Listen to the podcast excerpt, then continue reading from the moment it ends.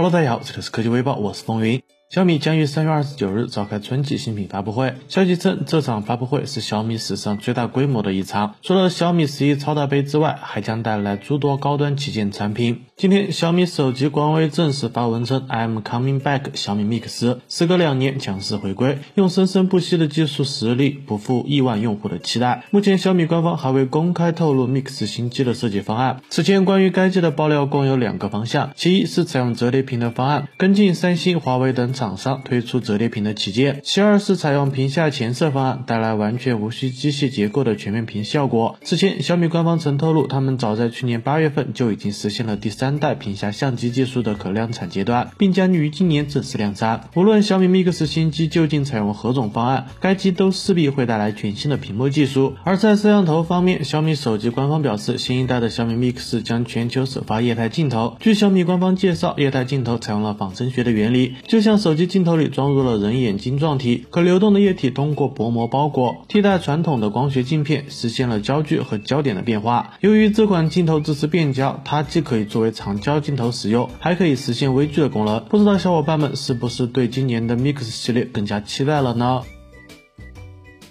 ？realme 官方已经正式宣布，真我 GT Neo 发布会将于三月三十一日举办。这是全球首批搭载天玑幺二零零旗舰处理器的机型。今天，realme 副总裁徐启通过微博首度公布了真我 GT Neo 真机图。该机背部采用了双曲面的弧形设计，矩阵式的后置六千四百万像素三摄位于机身的左上角。此次真我 Neo GT 在配色和机身工艺方面十分的大胆，不仅采用了 A G 磨砂与镜面的拼接工艺，还打造出了一种多彩的炫光配色。机身整体。十分酷炫，辨识度极高。曲奇表示，这款配色被命名为“最终幻想”，是真我 GT Neo 的主打配色，其灵感来自赛博朋克文化，性能和颜值都很能打。不知道 Realme 真我 GT Neo 这个旗舰射门员能打出什么好成绩，咱们拭目以待吧。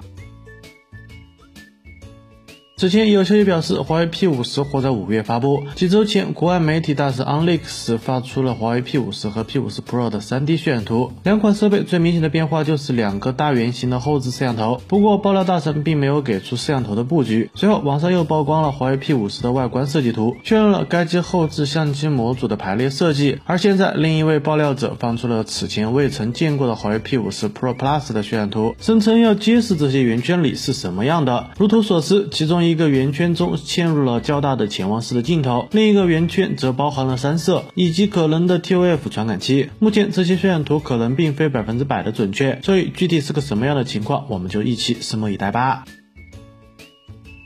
二零一九年的四月，美图旗下的美图手机官宣品牌授予小米公司。之后，美图营收规模大不如前。近日，根据相关的爆料，美图收回了对小米的授权，不再涉足手机行业。也就是说，美图原本与小米的合作提前解约了。二零一九年以来，在放弃了自营电商和手机业务后，美图试水了社交、医美、电商直播等板块，但均未能回到美图手机时代的市值高度。根据相关的数据，美图从二零一三年到二零一九年，公司累计亏损超过了。一百二十一亿元。去年，美图还被爆出了继二零一九年减员百分之十一点五后，再次裁员百分之十五，及上半年减少了一百八十二名雇员的消息。想当年，妹子的自拍神器啊，可惜了。